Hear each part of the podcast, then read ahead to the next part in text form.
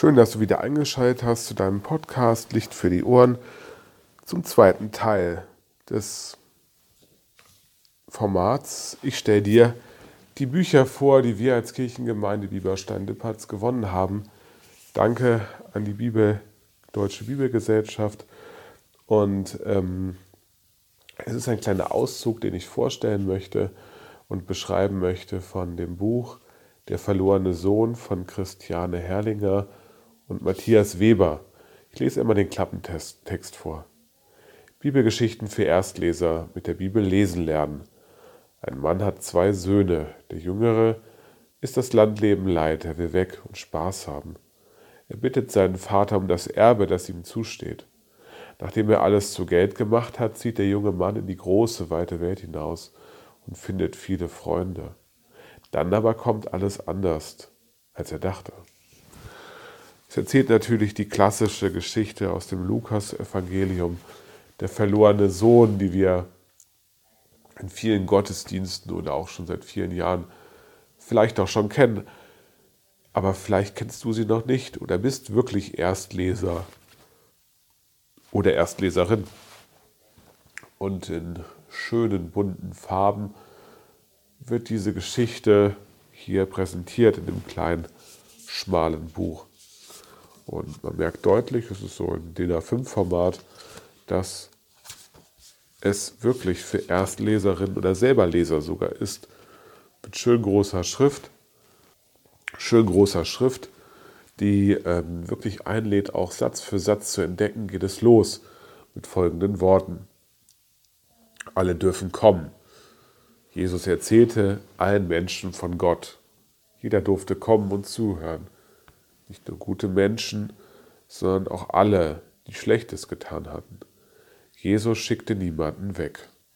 Da sieht man ein schönes Bild, da wie Jesus in der Mitte von Menschen steht, ein paar hören zu, manche trauen sich nicht so richtig ran und hören so von ein bisschen weiter weg und haben so die Hand am Ohr, so nach dem Motto, oh, höre ich jetzt was oder nicht? Was erzählt er da eigentlich für eine interessante Geschichte? Und ich möchte ganz kurz auf den Inhalt eingehen, der heißt, alle dürfen kommen. Als erste Überschrift, dann kommt der Vater und seine Söhne, die Hungersnot, eure Entscheidung, wieder zu Hause, der Brüder wird wütend, komm und freu dich mit.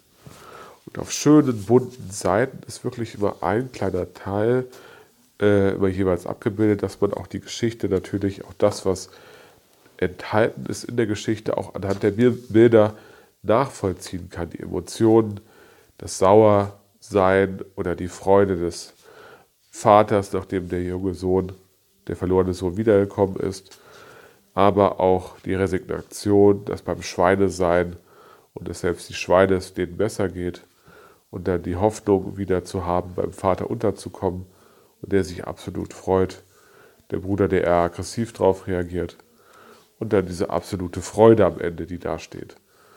Eine sehr, sehr schöne Geschichte, die Geschichte aus Lukas 15, 11 bis 32, ja, interpretiert, nacherzählt und illustriert von Christiane Herrlinger und Matthias Weber. Und die lädt wirklich förmlich ein, klein und groß. Aber ich denke mal wirklich, also es sind wirklich für Menschen geeignet, auch die noch nicht so gut lesen können. Weil die Schrift ist sehr, sehr schön groß und es macht wirklich Spaß, auch mit den Bildern zu versuchen, was könnte damit gemeint sein, was da steht.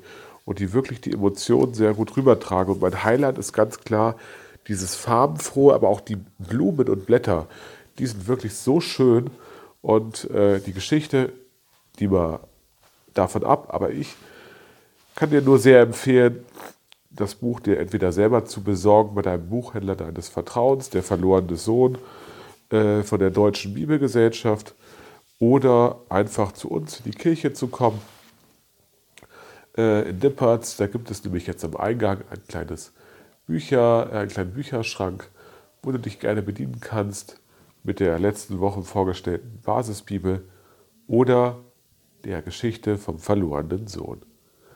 Ich freue mich drauf, wenn du das Buch entdeckst und nächste Woche geht es weiter mit einer Flutgeschichte. In diesem Sinne, ich wünsche dir Gottes Segen und bis bald. Ein Licht für die Ohren.